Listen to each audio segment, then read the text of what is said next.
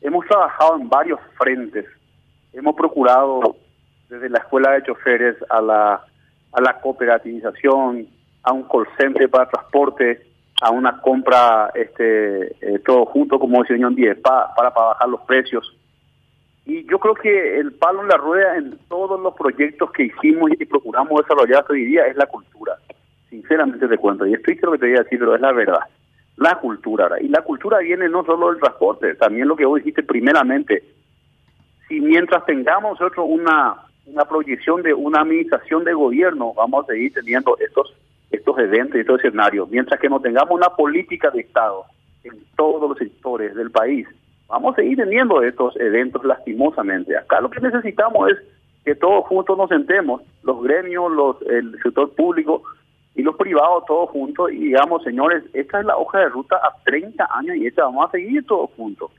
Pero mientras que no tengamos estos acuerdos o estas proyecciones, seguiremos teniendo los cierres de ruta y perdemos muchísima plata, molestias, causamos quilombo en todo el país con el perdón de inversión, pero acá lo que falta es la formalización, que siempre hemos hablado, Quique, la formalización de todos los sectores. Ahí tenemos el contrabando, que nos afecta a todos, ¿verdad?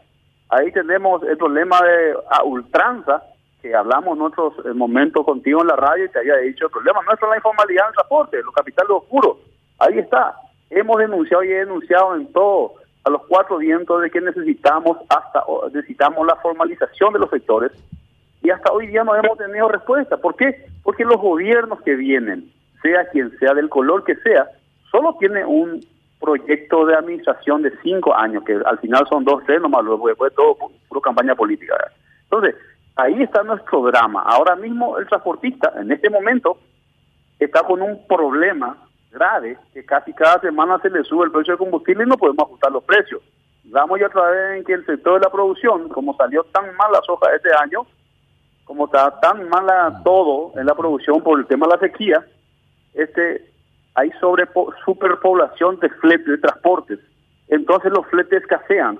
Y lógico, está el silo que dice, ¿para qué yo me apresuro para darle a este en el precio que acordamos? Y tengo 500 camiones ahí que me está pegando, me más barato. Y este acuerdo, primero lo que es inconstitucional. Segundo, si yo quiero respeto y si no quiero no respeto. Se hago el asunto, Quique. Entonces, mm. vuelvo a decirte, mientras que no seamos serios en este país, vamos a tener estos eventos y lo que sufrimos somos los que andamos por la calle, la ciudadanía que se va a comprar del supermercado, comprar más caro, porque ah, no hay una política de Estado. Todo, todo es más caro porque no hay una seriedad, no hay una proyección, no hay una un, interés en, construir país. Ese es el problema. Acá tiene que haber interés de la clase política y todos los, los gremios siempre estamos interesados, pero la clase política en querer construir un país.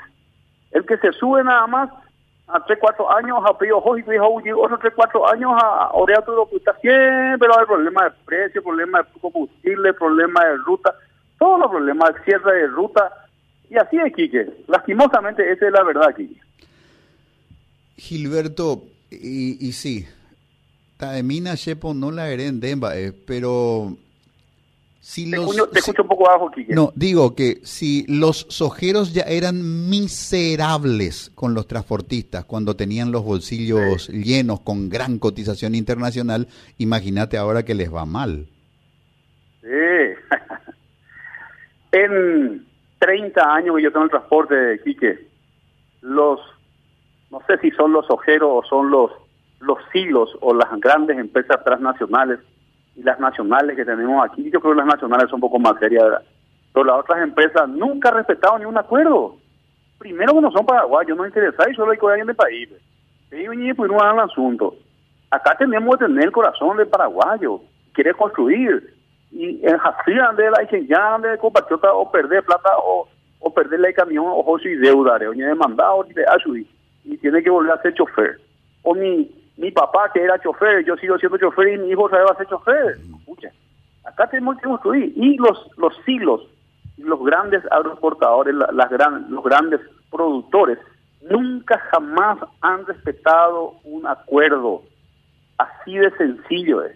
Y mientras que yo siempre digo, mientras que no nos sentemos en, en la mesa y a sacar un ley, no, es el ley de precio de flete que la pasada que se quería, sino que un piso de flete, mientras en el sector transporte Mi camión Scania 124, 113 o 140, lo que sea, su costo de producción es por decirte 15. Y bueno, este tipo de camión que transporta 30 mil kilos de grano o 34 mil kilos de grano, mínimo de 15 no puede cobrar. Hacia arriba sí, pero hacia abajo no puede cobrar porque está perdiendo el tipo. Mientras no tengamos un, mínimo eso, y mientras que no tengamos la formalización del sector, vamos a tener estos eventos, sí, que lastimosamente, el problema es, somos un país bananero, amigos, lastimosamente pesa el asunto, y nos gusta ser un país bananero, deja la verdad de las cosas. Arreglamos ahora en parque, la pasada perdimos, no sé, un mes, paramos todo el país, un mes, más de un mes, un quilombo en todo el país, por paro los camioneros, ¿y qué se hizo? Un parque otra vez, otro parque otra vez, y ahora se va a emparquear otra vez pues todo es rápido, todo es urgente y nadie quiere hacer bien las cosas. Se crea comisiones y comisiones, y mientras que yo no sé cuántas comisiones y cuándo ya se creó en todos esos 30 años, y no hemos avanzado nada, seguimos siempre en la falta de cumplimiento de los acuerdos. Ahora es siempre el lado perder aquí, que lastimosamente. Ese es el asunto.